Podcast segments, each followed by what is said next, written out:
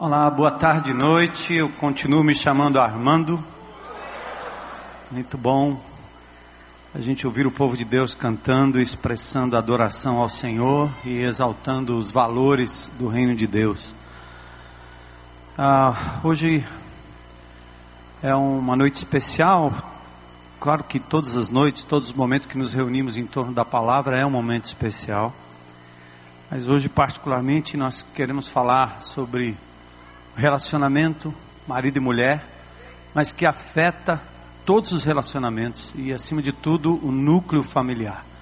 Antes da gente começar aqui, é, é, talvez seja importante frisar que qualquer que seja o seu status familiar, qualquer que seja a composição da sua família, o que nós vamos falar aqui acerca da relação marido e mulher cabe perfeitamente para o relacionamento que você tem. Por exemplo, se você é mãe solteira, tem seu filho em casa, se você é separado, se você está no segundo, terceiro, quarto, quinto casamento. Nós não estamos extraindo você ou eliminando você daquilo que Deus ainda quer fazer, através da sua vida, através do seu relacionamento, através, quem sabe, dos novos relacionamentos que às vezes surgem de situações quebradas, difíceis. Nós temos o ideal de Deus e nós vamos, como igreja, perseguir esse ideal sempre. Nós jamais vamos, e ao longo de 31 anos nessa comunidade, jamais aconselhamos qualquer casal à separação. Que acontece hoje na nossa sociedade é que muitas pessoas vêm ao conhecimento de Jesus e são como aquela mulher samaritana: sete maridos, cinco, seis, terceiro, quarto, quinto casamento. E aí nem sempre você tem como retornar e voltar tudo. Começar lá do início.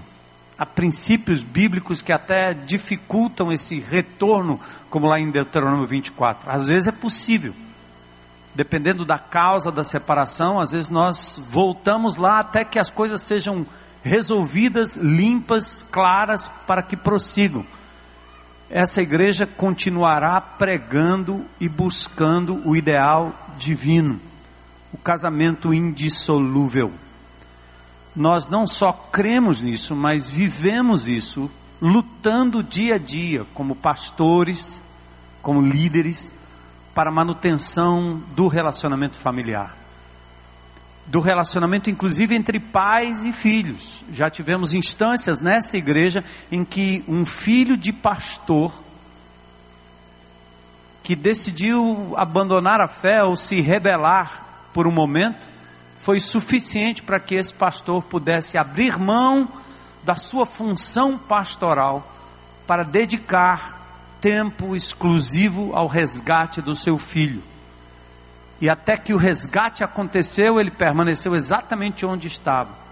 Porque a Bíblia diz para o líder, para aquele que está à frente de um rebanho, que se ele não governa bem a sua própria casa, ele não tem como governar, como dirigir, como liderar a igreja de Jesus. Então, a nossa oração é que o Senhor nos preserve e nos guarde com a liderança que mantém a sua fidelidade aos propósitos de Deus no casamento. Então essa palavra é simplesmente para você não se achar, ah, está falando aqui de amor entre marido e mulher, mas não é o meu caso. Então eu estou fora, de jeito nenhum. O princípio vale para todas as relações, todas as relações, principalmente aquela que está dentro da família. Vamos ficar em pé e fazemos uma leitura rápida em 2 Timóteo capítulo 3, e aí nós abrimos o texto, que é até um pouco longo. E eu espero que vocês tenham paciência e caminhem comigo até o final.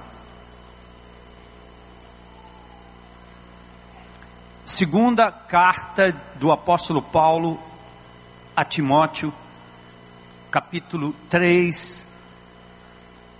Ele fala um pouco daquilo que seria o mote, a onda dos últimos dias. Saiba disso nos últimos dias, versículo 1, sobrevirão tempos terríveis. Os homens serão egoístas, avarentos, presunçosos, arrogantes, blasfemos, desobedientes aos pais, ingratos, ímpios, sem amor pela família, irreconciliáveis, caluniadores, sem domínio próprio, cruéis, inimigos do bem, traidores, precipitados, soberbos, mais amante dos prazeres do que amigos de Deus, tendo aparência de piedade, mas negando o seu poder. Afaste-se desses também. Senhor, que a tua misericórdia nos alcance hoje à noite. Talvez o objetivo do meu coração, além de trazer glória para o teu nome, abrindo a tua palavra e explanando, Senhor, com princípios que dela advêm, é que hoje à noite, Senhor, pelo menos um casal, uma família, se reconcilie contigo, que haja reconciliação entre partes, voltando o coração do marido para a esposa, da esposa para o marido, do pai para o filho, do filho para o pai, do irmão para o irmão e assim por diante. Só uma família, Senhor, para que a tua glória resplandeça, resplandeça neste lugar, para que a tua palavra, Senhor, receba um testemunho de que em Cristo Jesus é possível recomeçar hoje, para a glória de Deus em nome de quem oramos e agradecemos, Jesus amado. Amém. Podem sentar.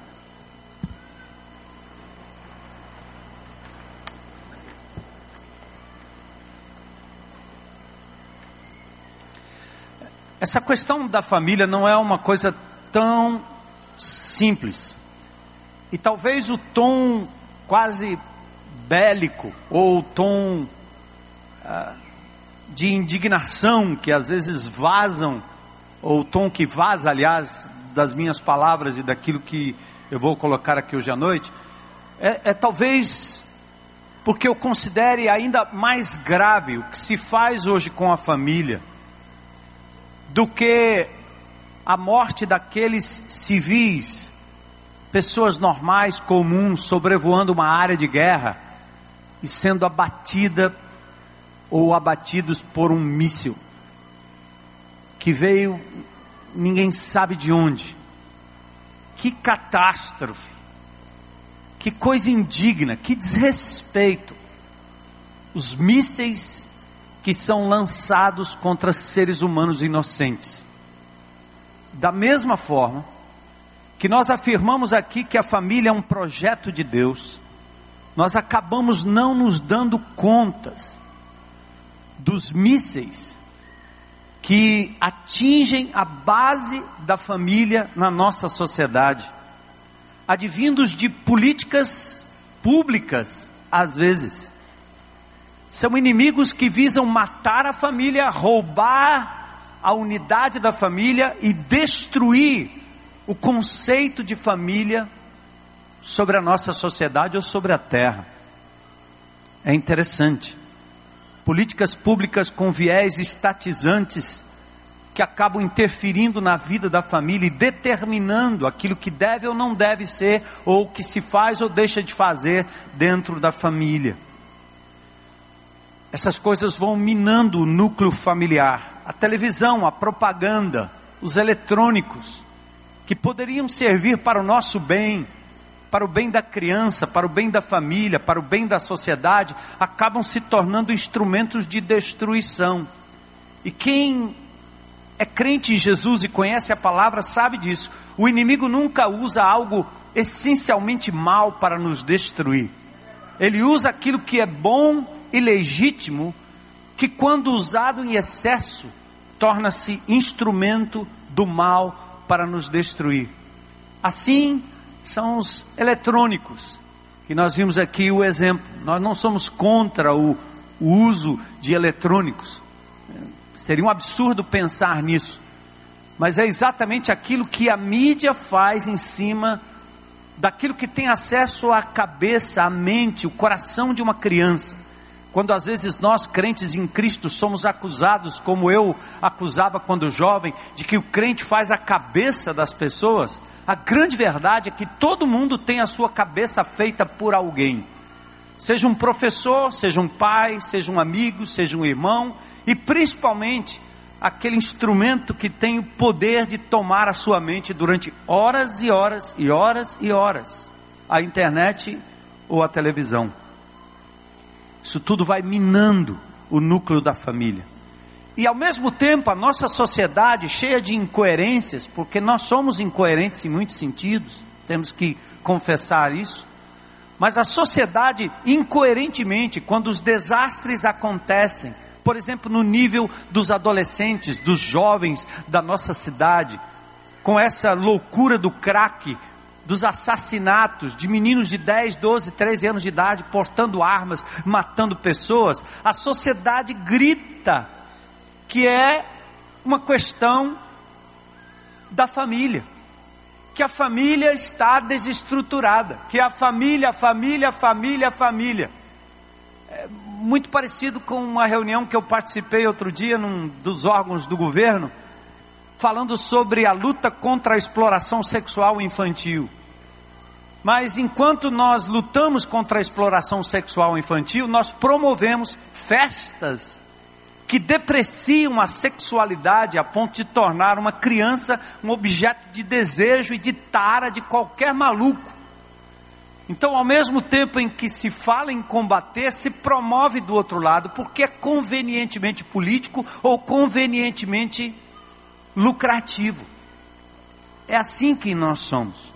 Meninos de rua, homens de esquina, mulheres da noite, jovens infratores, adultos violentos, corruptos insaciáveis e bandidos cruéis. A grande maioria é fruto desse modelo familiar bombardeado, falido pela nossa própria sociedade.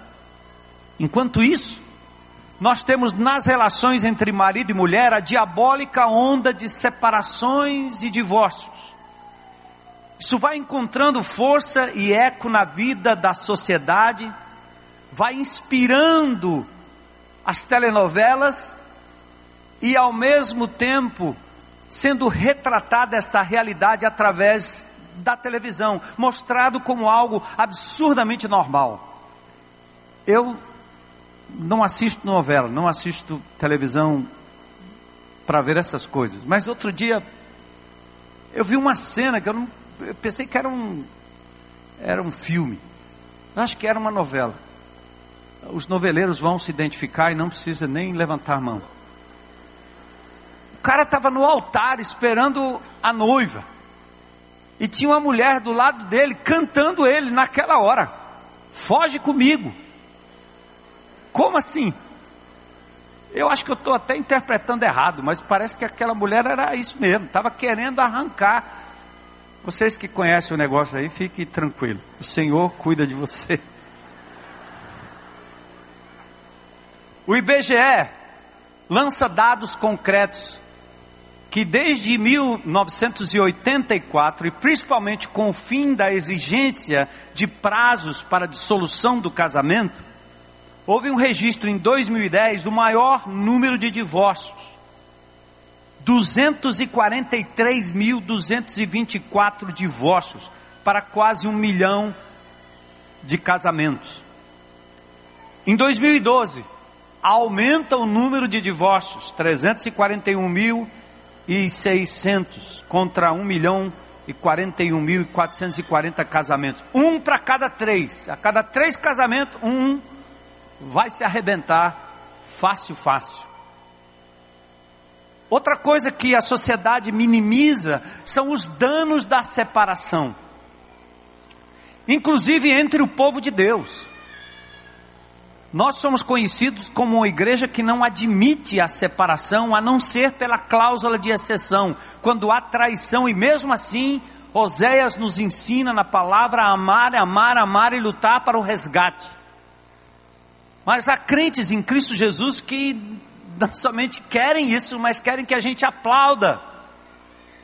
E quando a disciplina vem, quando a gente diz que não é possível você ser conivente com uma separação absurda, as pessoas mudam de comunidade, vão atrás de uma comunidade que acolhe, que ama, que recebe e que põe as mãos ou passa a mão em cima daquilo que é destruidor.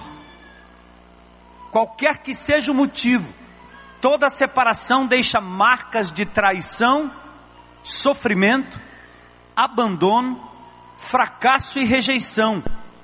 Se sofrem os adultos, as crianças sofrem muito mais. E basta você ter acesso ao sofrimento das crianças nas casas de reeducação de meninos infratores e você vai ver, conversa com ele, rapidinho ele vai dar a razão porque ele entrou no crime. A destruição da família, a separação. Não foi à toa que Deus disse em Malaquias 2, 13 a 16: Eu odeio o divórcio. Deus diz para o povo: vocês enchem de lágrimas o altar do Senhor, vocês choram, gemem, porque Ele já não dá atenção às suas ofertas, nem aceita com prazer o que vocês trazem. E aí vocês perguntam: por que, Senhor? O Senhor é testemunha. E Ele diz: ele é testemunha entre você e a mulher da sua mocidade. Ele é testemunha da sua promessa de fidelidade que foi quebrada. Embora ela fosse a sua companheira, mulher do seu acordo matrimonial, você abandonou o amor da sua mocidade. Não foi o Senhor que os fez um só? Em corpo e em espírito eles lhe pertencem. E por que um só? porque ele desejava uma descendência consagrada. Portanto, tenham cuidado, ninguém seja infiel à mulher da sua mocidade, aquela com a qual você fez um pacto diante de Deus, das testemunhas, num altar. Deus diz: Eu odeio o divórcio. O Deus de Israel, o homem que cobre de violência como se cobre de roupas, diz o Senhor dos Exércitos. Por isso tenham bom senso não sejam infiéis. Sofrem as crianças, sofrem as mulheres, sofrem os homens também. Mas interessante pensar que 10% dos crimes que acontecem contra mulheres são crimes passionais. O IPEA, Instituto de Pesquisa Econômica Aplicada, aponta índices de feminicídio entre 2001 e 2011. 5 mil mulheres morrem por ano. E deste número, 40% delas morrem por crimes passionais. Se fosse um negócio legal, fosse uma coisa simples que não trouxesse sofrimento, não teríamos tantas mortes, tantas lutas, tantas brigas. E pasmem, isso acontece também entre casais homossexuais. Muito, mais do que se publica. A cada meia hora morre uma mulher vítima de violência. Os crimes passionais são uma denúncia de que nenhuma separação acontece sem trauma, gente. Quando não se transforma numa tragédia física ou mesmo emocional. E as crianças? O sofrimento das crianças pela desintegração de um compromisso diante de Deus. Há uma terapeuta chamada Judith Wallenstein que durante 25 anos ela compilou experiências de 131 filhos de pais separados. Comparado com a trajetória de famílias que ficaram intactas, os filhos do divórcio carregam traumas irreparáveis e que os acompanham para a vida, embora a novela insista em dizer que não. O livro A Inesperada Herança do Divórcio foi capa de revista Time alguns anos atrás. Os filhos do divórcio, da separação, começam a adolescência sempre mais cedo. Iniciam-se sexualmente antes do, do recomendável. São suscetíveis à depressão e maior dificuldade no aprendizado. Num depoimento, uma criança de nome Karen expressou o seguinte: A minha infância acabou no dia em que meus pais se divorciaram. Cerca de 40% dessas crianças, filhos de divórcio, não conseguem casar-se na idade adulta e preferem às vezes viver sós. Embora reconheçam o valor do casamento, sonhariam ter vivido outra coisa. E embora alguns digam que um novo relacionamento é bem melhor do que o primeiro, mas nunca será para as crianças. As marcas são deixadas e elas são irreparáveis. Interessante, anos atrás, como acontece às vezes aqui nos Estados Unidos, nós temos aqueles massacres que acontecem nas escolas. Um jovenzinho pega uma arma, vai lá e mata, como em Oklahoma, em 95, 168 pessoas mortas, 700 feridos, numa loucura. E os americanos ficaram extasiados procurando saber o que que houve com esse garoto, Timothy McGave. Porque ele não era considerado um louco. Não acharam uma razão intrínseca para aquele comportamento mas observem o detalhe pontuado pela revista Veja. A mente de um assassino é um quebra-cabeça e desafia os psiquiatras. A teoria é que eles agem movidos por sombrias obsessões. Para compreendê-las, é preciso pistas, procurar pistas em suas fantasias. E esse menino, nascido de uma família de classe média, aluno regular, ele teve uma infância banal, mas o único transtorno que acharam naquele menino foi o divórcio dos seus pais aos 10 anos de idade. Vocês estão lembrados do menino Samuel? Que o Orlando encontrou? Aquele menino que parecia uma criança normal, mas que estava ali, está ali porque matou aquele motorista de ônibus num dos nossos terminais. Ele começa a história dele dizendo da desintegração da família dele lá na infância e que o jogou para a rua, jogou para o crack. Os crimes passionais, as brigas por herança, as batalhas pela pensão, a execução vingativa, o desamparo na gravidez, os abortos, as traições, compõem o cardápio da família brasileira. Virou coisa comum, normal. Aborta, mata.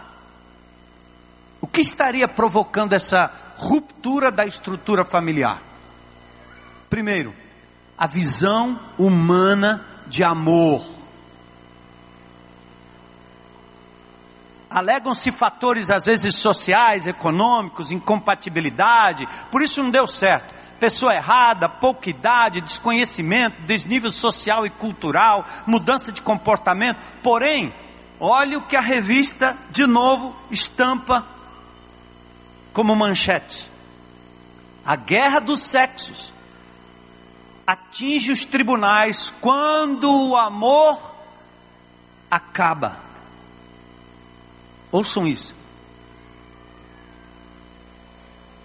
Frase clássica. O amor acabou. Peraí, peraí, peraí. Será que nós estamos ouvindo corretamente? O amor acabou? Como assim? Não, não, não, não, não. Espera aí. É bom que nós saibamos que todo ser humano, criado à imagem e semelhança de Deus, tem, ainda que deformado mais tarde pelo pecado, a prerrogativa de amar, amar a outra pessoa. Por isso podemos afirmar e provar que o amor não acaba pois mesmo tênue, mesmo deformado pelo pecado, mesmo não ideal, esta frase não vale.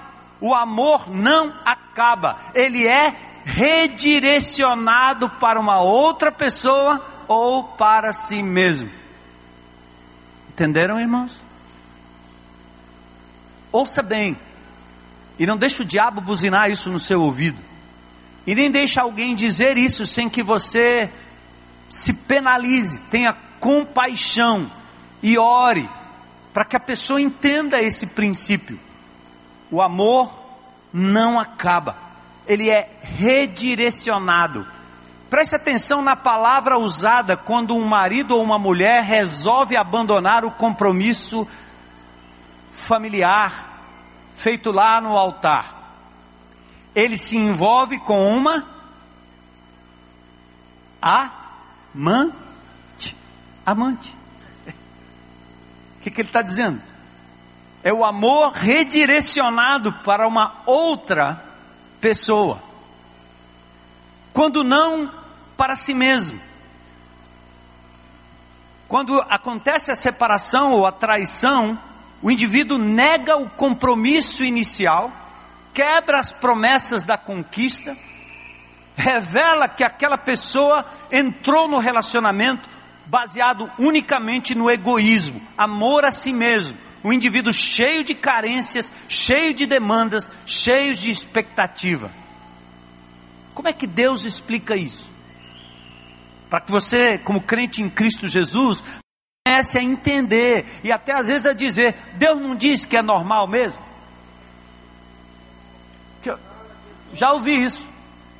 Crente dizendo, não, ele pega uma frase do mundo, tipo assim, não tem na Bíblia, nem tudo que reluz é ouro. Então você vai começar a ouvir essa frase e ouve tanto que você encarna aquilo como sendo uma verdade divina, porque virou uma verdade na sociedade, para a sociedade. Mas é uma mentira diabólica e destrutiva. Então, como é que Deus explica essa questão do amor? Simples, lemos aqui no introito. Saiba disso. Nos últimos dias sobrevirão tempos terríveis. Os homens serão o que? Egoístas. Sabe o que quer dizer egoístas? Amantes de si mesmos. Avarentos, presunçosos, arrogantes, blasfemos, desobedientes aos pais, uma forma de redirecionar o amor ingratos, ímpios e sem amor pela família. Preste atenção, gente. Isso é o que Deus disse que aconteceria nos últimos tempos e nós estamos, de fato, vivenciando isso. E como crentes em Cristo Jesus, nós estamos remando contra a correnteza violenta. Linguagem de surfista, né? É contra a maré, contra a onda, é contra tudo, amigo. Porque nós estamos sendo atropelados. Só um maluco como o Davi Luiz, doido de pedra, vai dizer que ele e a mulher fizeram voto de castidade até o casamento, ou se vai casar ainda, nem sei direito. É louco esse cara, doido. Esses casamentos que duram muito tempo, até de artistas, ficam assim escondidos de lado e eles mesmos incorporam papéis destrutivos, porque ganham para isso. Enquanto no coração, na mente, na vida, às vezes o indivíduo tem uma outra vida, mas eles jogam o jogo daquilo que o inimigo de Deus quer que seja senso comum. A justiça trabalha em prol disso. Separa, é rápido, é prático, é rápido. Para que sofrer? Se o amor acabou. Deus disse que o homem perderia o amor pela família, sem domínio próprio e olha que interessante, o texto de Timóteo diz que os homens seriam mais amantes dos prazeres do que amigos de Deus. Que interessa é que eu tenha prazer nos relacionamentos. Se eu não tenho prazer nos relacionamentos, amigo, sai fora. Eu vou procurar um lugar onde eu ache prazer. Porque Deus não é capaz de me dar o prazer que eu preciso amantes de si mesmo, homens que têm aparência de, de piedade, e esses aí, eles transitam no meio do povo de Deus. Eles entram nas casas e conquistam as mulheres instáveis, sobrecarregadas de pecados, homens instáveis, sobrecarregados de pecados, e se deixam levar por toda espécie de desejo. Aprendem sempre, jamais chegam ao conhecimento da verdade. Sabe o que, é que nós estamos vivendo na nossa sociedade hoje? a violência é tudo que nós temos, é uma colheita e consumo dos frutos plantados pelo relativismo. Tanto faz, pelo hedonismo. O que importa é o meu prazer.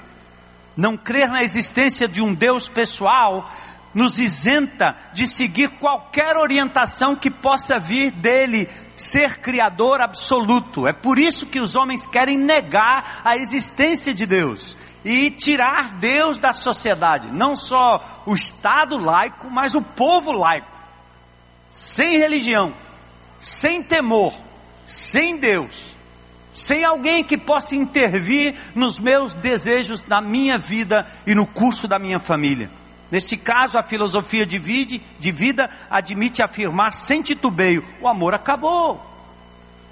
Tenho o direito de ser feliz. Dou o meu amor a quem eu quiser. Independentemente dos compromissos que eu assumi, eu contraí um, um compromisso com você, eu firmei um compromisso com você, de que lhe pagaria alguma coisa, mas agora eu sinto que eu não devo pagar mais. Rasga a duplicata, rasga a promissória, rasga a promessa, amigo. Ninguém paga ninguém. Assim, o amor sem Cristo parece, mas não chega nem perto do amor de Deus, e por isso ele se muda, se perde, ignora, é transferido, exclui, abusa, maltrata, tudo em nome de um falso e deformado amor. Sábado passei amanhã no presídio, IPPO 2, olhando para os piores bandidos. E ali por um mover do Espírito, porque isso não vem de nós. A gente passou cela a cela ou corredor a corredor, cantando para aqueles homens. E antes da minha palavra, a música que estava sendo entoada era: Não importa o que você fez, não importa quem você é, o Senhor conhece o seu interior. E aí o coro dizia assim: Ele não desiste de você. Eu vi homens chorando, tatuados terríveis, homens com afeição horrível, outros homens com feições até bonitas. Você não entende por que eles estariam ali? Passamos amanhã com o pessoal do CR, João Batista, o Bezerra. Aliás, eu convido vocês, vocês precisam ir para um lugar daquele, porque aí você olha para aquela criatura arrebentada pela vida, pelo pecado e diz: Deus ama você e Ele não desiste de te amar. E eles cantam a plenos pulmões. E aquilo traz, em algum momento da vida, uma chama de esperança. Alguns disseram: É este Deus que eu quero, é esse Jesus que eu quero. É possível recomeçar, porque Deus não desiste de você. Deus ama o mais vil pecador. E quando nós entramos num relacionamento, a gente olha para a pessoa que está do nosso lado e diz rapidinho: Eu vou desistir de você. Eu vou transferir o meu amor. Você não me satisfaz. Um dia fomos atraídos pelo amor incondicional de Deus, um amor que nós nem conhecíamos direito. Jeremias 31, 3 diz que Deus nos atraiu com um amor eterno. Eterno. Jesus diz em João 15, 9: Como o Pai me amou, assim eu os amei, permaneçam no meu amor. E é por isso, amados, que eu estou falando aqui ao povo de Deus e aos amigos que estão aqui nos visitando. Por favor, entendam isso. Essa é uma palavra para aquele que se diz seguidor de Jesus. É uma questão de coerência. Foi assim que ele nos ensinou. Nós não temos alternativa. Aliás, a melhor alternativa é seguir Jesus. Mas irmãos, olha o que ele diz: permaneçam no meu amor, como o Pai me amou, eu os amei. Este amor, Romanos 5,5, diz que este amor que nós não tínhamos, este amor que nós não conhecíamos, aquele amor deformado pelo pecado, antes da gente ter um encontro com Jesus, aquele amor era transferido rapidamente para qualquer pessoa, porque era um amor utilitário, era um amor que a gente olhava para o outro e diz: Você só presta enquanto você me serve, você é como essa garrafa aqui, não prestou, joga fora, não deu certo, joga fora, troca por outra, amigo amasso e jogo no lixo. Você está me perturbando demais. Você não satisfaz meus desejos. Você não faz o que eu quero. Eu estou incomodado ao seu lado. Por isso decido transferir o meu amor. Isso até que Jesus nos encontra na pior desgraça e como inimigos dele, ele olha para nós como a gente pôde olhar para aqueles bandidos lá no IPPO e dizer: Deus não desiste de você, Deus não desistiu de nós, Deus não desistiu de mim, Deus não desistiu de você, te atraiu com um amor eterno. que vai até o fim, que não abre mão de você. E foi este amor que foi derramado no nosso coração, Romanos 5,5. E esse amor impõe um compromisso, porque ele nos ensina a amar incondicionalmente. Antes eu não podia, eu queria e não conseguia. Agora em Cristo Jesus, eu tenho a fonte desse amor, que não é a minha mulher, não são meus amigos, minhas filhas, meus netos, meus genros, vocês. Vocês não são fontes de amor para mim. A fonte está no Senhor, porque o amor do homem, ele é transferido de acordo com a conveniência. Percebe que algo aconteceu de novo nesse relacionamento. Este amor foi derramado em nós pela presença do Espírito. E como discípulos fomos chamados a um compromisso individual de amar a Deus e amar o próximo. Isso inclui o seu cônjuge, isso inclui o seu pai, isso inclui o seu irmão, isso inclui o seu primo, seus filhos e etc. O amor de Deus nos impõe um compromisso: amai-vos assim como eu vos amei. Por isso, Paulo escreve em Efésios 5, 28, da mesma forma, maridos Amem suas mulheres como aos seus próprios corpos. Quem ama sua mulher ama a si mesmo. Paulo diz no verso 25: Maridos, amem suas mulheres, assim como Cristo amou a igreja e se entregou a si mesmo por ela. Amor capaz de dar a vida pelo outro e não exigir do outro alguma coisa. Nós perdemos o parâmetro e nos perdemos nas telenovelas, nos perdemos nos dramas mundanos, hedônicos, nos, nos, nos, nos dramas que estão aí sendo propagados como a coisa da vez, a coisa da moda, o politicamente correto. Fizeram a nossa cabeça, nós temos que transformar e renovar o nosso pensamento, primeiro entendendo o amor incondicional que vem de Deus. Por, por exemplo, em Efésios 4:2, Paulo diz: "Sejam completamente humildes e dóceis e sejam pacientes, suportando uns aos outros com amor." Qual é o maior obstáculo então para que o amor possa fluir entre nós? Na relação com sua esposa, com seu esposo, com seus filhos, seu pai, o maior obstáculo é o ego. Eu o amor derramado encontra no ego, no eu, o maior obstáculo. Por isso o discípulo tem que aprender a crucificar esse eu diariamente, porque há um resquício da velha natureza em nós. O diabo sabe disso e ele aproveita quando você abre brecha. E este eu contaminado pelo egoísmo precisa ser crucificado, como Paulo diz em Gálatas 2:20, agora vivo não mais eu, mas Cristo vive em mim. Ou seja, não mais o meu eu egoísta, mas o amor de Jesus que passa por mim é que vai em direção ao meu cônjuge, como Jesus me amou, a ponto de dar a vida, a ponto de me entregar, a ponto de dar tudo de mim para o bem-estar do outro. Isso é ser um discípulo de Jesus, gente. Negue-se a si mesmo. Toma a sua cruz. Siga-me Lucas 9. Seu amor foi sacrificial, o exemplo de Jesus você tem que lembrar. Toda vez que você tiver um conflito em casa, você precisa correr para o amor de Jesus e lembrar: o amor dele por você, por mim, foi sacrificial. Então não adianta declarar-se convertido e não se submeter, ou não submeter o seu relacionamento familiar e conjugal a esse amor de Deus. É, é negar o reino de Deus é negar Jesus. O verdadeiro discípulo coloca um basta na independência humana para viver na dependência de Deus e na interdependência conjugal. Jesus não morreu para que fizéssemos melhor as obras das trevas. Jesus não morreu para que você vivesse um amor mundano melhorado no seu casamento.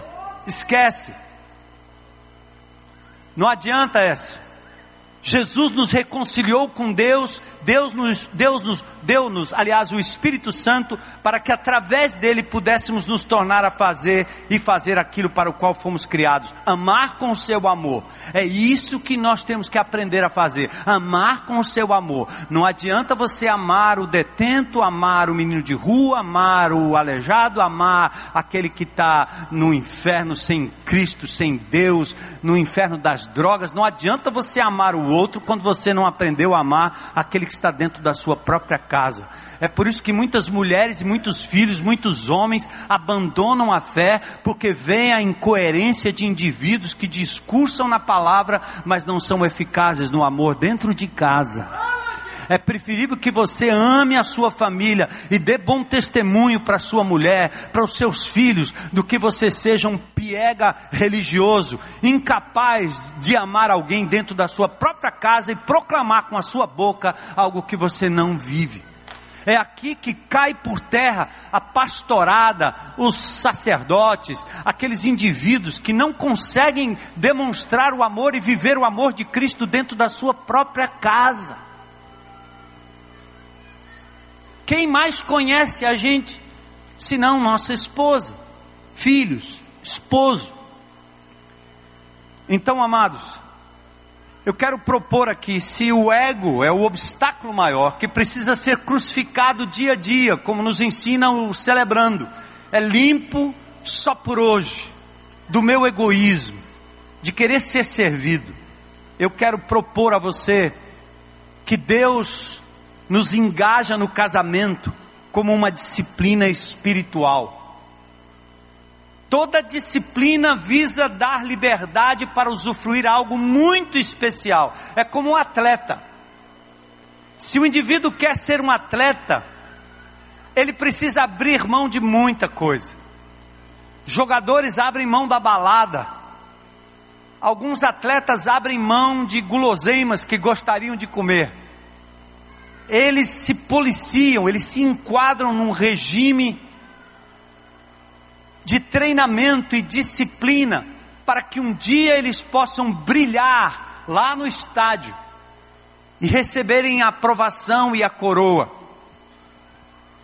Todo relacionamento exige disciplina, a disciplina da sujeição, capaz de nos conduzir ao ápice do prazer relacional seja íntimo, seja na comunhão com a pessoa com a qual você fez uma aliança.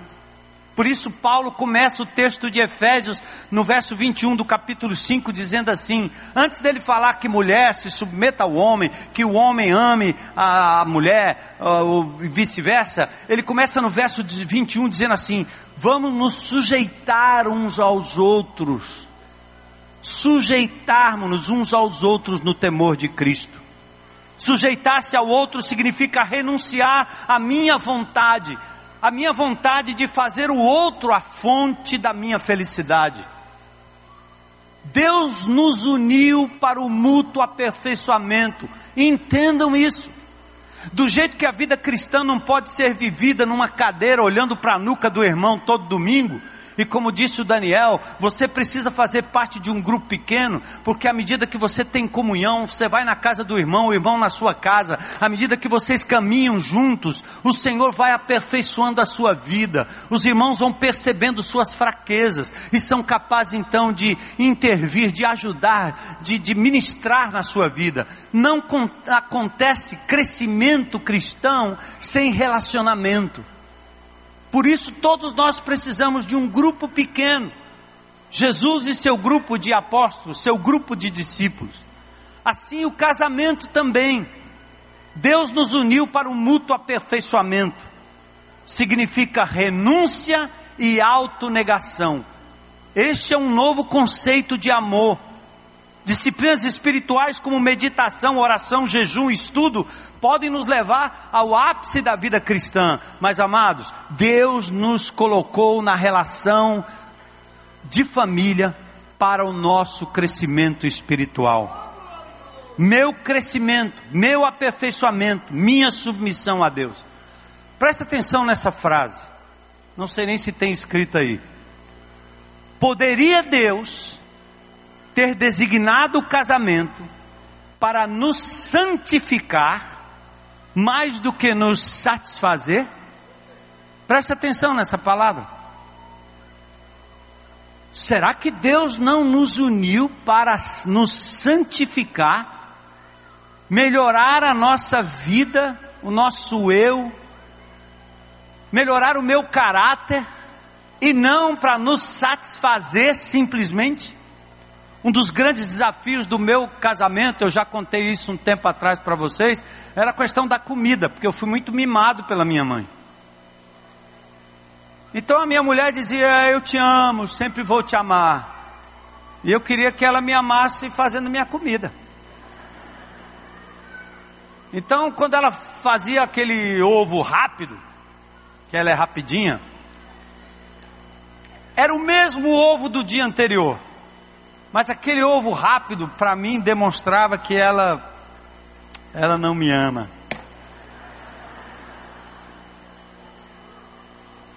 O suco bem preparado, costumes do menino mimado. Quando era feito do fora do padrão e as pressas, sempre me levavam a conjecturar o amor dela por mim. Que besteira! Num lance de romantismo, ela diria: Você sabe que eu sempre vou te amar. E na minha mente vinha a consideração: Eu não preciso que você me ame para sempre, só faça por uns minutos aquilo que eu gosto. É.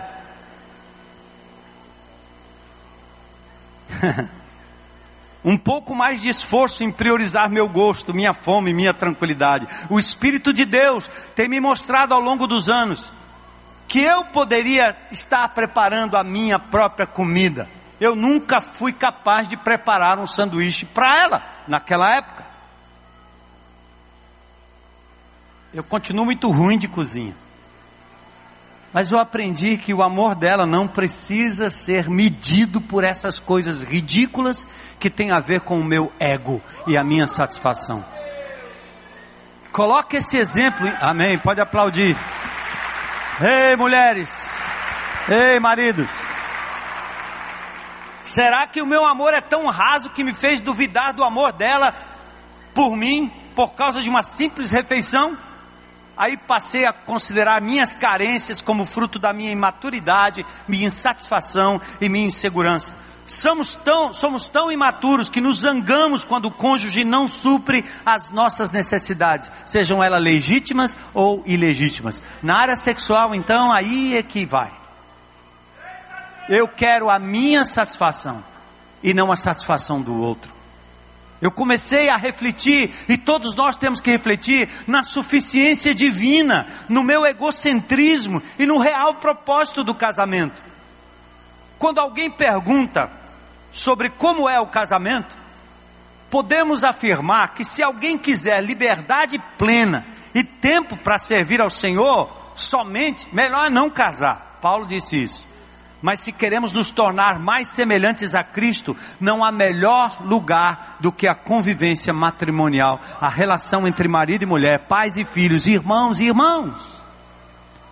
O casamento revela facetas do nosso caráter que não poderiam ser reveladas e tratadas em outro contexto. O casamento é um laboratório de transformação constante, 24 horas por dia, porque nós chegamos no casamento e, ultimamente, pior ainda, pelas famílias esfaceladas, nós chegamos cheios de carências, cheios de marcas e achamos que o outro é que vai nos satisfazer. O isolamento, o mosteiro, a superficialidade dos relacionamentos casuais nunca são capazes de revelar as deficiências de um caráter, nem propiciar ambiente para o legítimo e completo aperfeiçoamento. Ó, oh, a questão do seu casamento não é orar mais, ler mais, frequentar mais a igreja para saber lidar com essas dificuldades. Há uma questão muito mais profunda que propicia um melhor entendimento da vida conjugal. Pense nisso. E se Deus criou o casamento para que nos tornássemos mais santos e não mais satisfeitos? Hein? E se Deus criou o casamento para que nos tornássemos mais parecidos com seu filho e menos satisfeitos no nosso ego. Moldar o nosso caráter é o alvo de Deus. Deus não é contra a felicidade pessoal, como também santidade não exclui felicidade. Mas ver o casamento como disciplina espiritual ou ferramenta para o meu aperfeiçoamento muda muita coisa e me libera para ser verdadeiramente feliz. Esses dias, é, eu estava em casa e a gente às vezes fica em casa bem à vontade, então a gente tranca as portas. E eu estava estudando e negócio aqui no ouvido, música e tal. Ela saiu e eu pum, tranquei a porta, achei que ela estava dentro, mas ela estava fora. Aí bateu, bateu, bateu, bateu, bateu, bateu e nada. E, e ela acabou que conseguiu ligar num telefone, não sei da onde, de uma guarita do condomínio. E achou um telefone lá que bate, não sei, aquela hora eu devia estar. Tá Aí ela, oi amor, estou aqui, faz tempo. Eu pensei comigo assim, dizendo, para, isso aqui anos atrás ia dar uma confusão.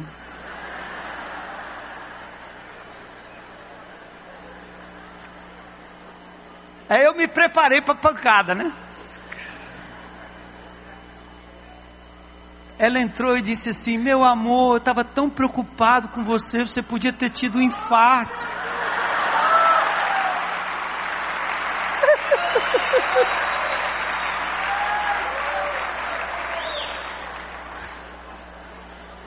Talvez essas coisas só aconteçam quando vai ficando mais velho, né? O jovem dá logo uma pancada, não acredito, você me deixou aqui, é impossível, meus compromissos. Não, percebe? Olha as coisas melhorando aí. Ontem eu estive num casamento da Thaís e o Raí e eu vi uma declaração muito linda no momento do casamento. Ela disse: Deus me curou através do nosso relacionamento. Você já imaginou que aquele cara chato que Deus lhe deu é para sua cura? Você ora para Deus mudar o cara e Deus quer mudar você? Hein? E aquela mulher lá, que você acha que rapaz, é... não ore para Deus mudá-la. Ora para Deus mudar o seu coração.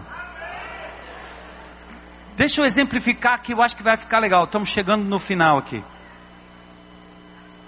Nele, no relacionamento, eu me conheço melhor. O que de mal existe em mim, eu tenho oportunidade de praticar as obras inerentes ao novo homem que sou. Compaixão, misericórdia. Sabe onde é que a gente se aproxima mais desse amor de Deus? E eu já exemplifiquei isso várias vezes para vocês. É o amor de mãe. Você imagine uma mãe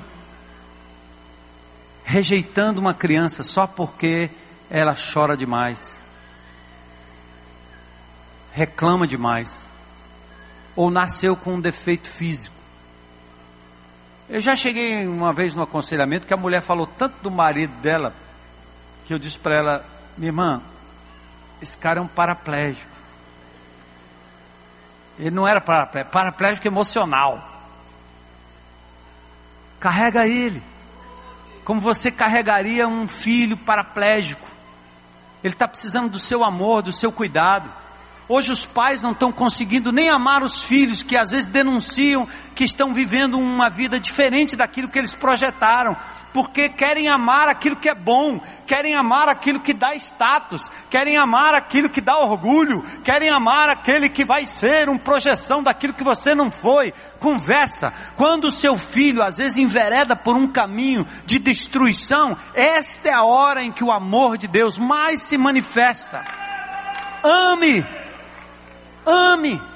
Que história é essa de amar o menino carente, o menino do crack? Você não vai amar seu filho agora que abriu o jogo e disse para você que está vivendo um drama de fé, um drama disso, daquilo. Que amor é esse? Você vai nos presídios ali, as mães estão do lado de fora dizendo: Pastor, ore pelo meu filho, ele é tão bonzinho. O cara matou dez.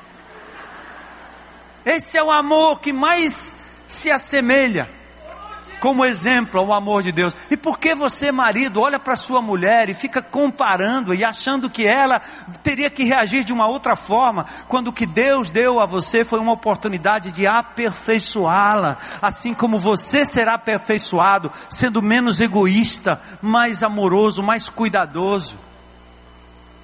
Deus nos coloca no relacionamento, seja marido e mulher, seja pai e filho, seja irmão e irmão, para o nosso aperfeiçoamento.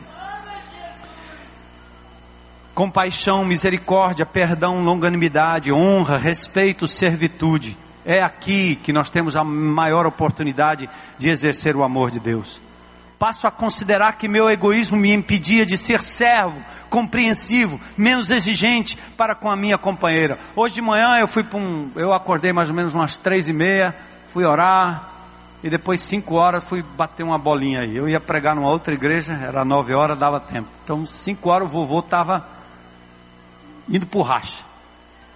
Cheguei lá, macharado, parece alistamento militar. Cinco e pouco da manhã os caras estão lá. Incrível. Aí antes de começar, eu disse, gente, pera, deixa eu dizer uma coisa aqui. Na época que eu jogava antigamente, que eu jogava de manhã, de tarde, de noite, minha mulher me perturbava. Esse negócio do jogo, toda hora é jogo, você só pensa em jogo, é jogo, jogo, você só pensa em jogo, jogo, tudo é jogo. Tem mulher que tem esse problema aí? Não precisa se manifestar agora, calma aí. Você só pensa naquilo, jogo, é estádio, jogo, jogo, jogo, é estádio, jogo, não sei o que, jogo, atleta, pá, atleta. Pronto, minha mulher dizia isso todo tempo, todo tempo, todo tempo. Eu disse, olha gente, sabe qual é o problema? O problema é que nós não amamos o suficiente para a gente acumular saldo. Você está sem saldo, cara. Aí eu disse para ele, você está sem saldo no banco do amor aí, meu. Qual foi a última vez que você estimulou a sua mulher a ter uma atividade física, a fazer algo só dela, para dizer assim: vai que eu tomo conta de tudo aqui, vai, vai, vai. Mas normalmente você diz: fica que eu vou. Porque você é um egoísta de mala cheia. Hein? Aí o tempo foi passando, né? E eu me lembro, minha mulher resolveu jogar não sei o que, aprendeu a andar de bicicleta com 40 anos de idade, outro dia aprendeu a andar de caiaque, tal do stand-up, né? E rapaz, o negócio chega num ponto tal que agora ela diz assim: por que é que você não vai jogar?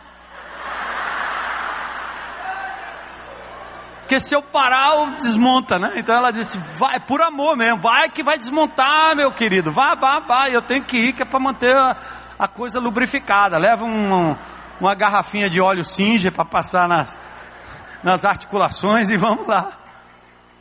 É uma questão de saldo. Mulheres não têm folga, nós somos, nós massacramos. Aí a sociedade fica aí proibindo gente de dar palmada em criança por causa do excesso. A sociedade fica invocando a Lei Maria da Penha com razão, porque nós, homens e muitos homens de Deus, massacram as esposas, agridem as esposas e as tratam como seres que foram feitas para a satisfação do indivíduo, e quando elas não prestam mais, quando começa a aparecer a ruga, quando a loucura começa a aparecer, quando às vezes a própria demência eh, emocional, por conta de tanto subjugo, de tanta coisa ruim, você descarta e quer ir atrás da outra, porque é um menino que não reconhece ainda que a fonte de satisfação vem do Senhor, que o amor maior vem de Deus. Queridos, as pequenas doses de egoísmo vão nos levando à impaciência, à amargura, à acusação mútua e à covarde fuga da presença do Senhor. Gary Thomas afirmou o seguinte: pessoas desistem do relacionamento não porque o amor tem acabado, mas porque descobrem o lado podre do seu caráter e querem fugir para um novo relacionamento onde tais características são desconhecidas. Você não trata aqui, vai aparecer lá, amigo. Você se desfaz de um achando que vai ser problema, você encontra problema maior lá. E só vai parar no momento que você entender que Deus te colocou no casamento para amar incondicionalmente. A resposta não está na mudança do parceiro, amém? Mas na mudança do nosso eu. Você já está no terceiro, no quarto relacionamento, amigo, vamos parar, vamos. Para aí. Olha para trás, peça perdão a Deus pela desgraça que foi feita. Para com essa história de que eu tenho direito de ser feliz. Isso é uma frase diabólica. Nós temos direito de ser feliz? Nós não temos direito a nada. Deus nos fez feliz no seu Filho Jesus. A nossa felicidade vem dele. E Deus nos fez aptos pelo seu amor para tornar pessoas felizes, para fazer o bem para o outro, para amar o outro, para abrir mão. E Deus vai cuidar dos seus direitos. Deus vai cuidar dos seus direitos. Agora é o final. Esta proposta divina, esta é a proposta divina para a felicidade conjugal. Eis as ferramentas que nos ajudarão a crescer em santidade. Primeiro, um coração de servo. Minha amada, até onde Deus me der força e saúde, eu quero te servir suprir as suas necessidades físicas, emocionais e espirituais como líder da casa. E deixar que Deus me use para a glória dele. E a coisa mais linda, sabe o que é? É que quando você faz em prol do outro, o Senhor faz em prol da sua própria vida.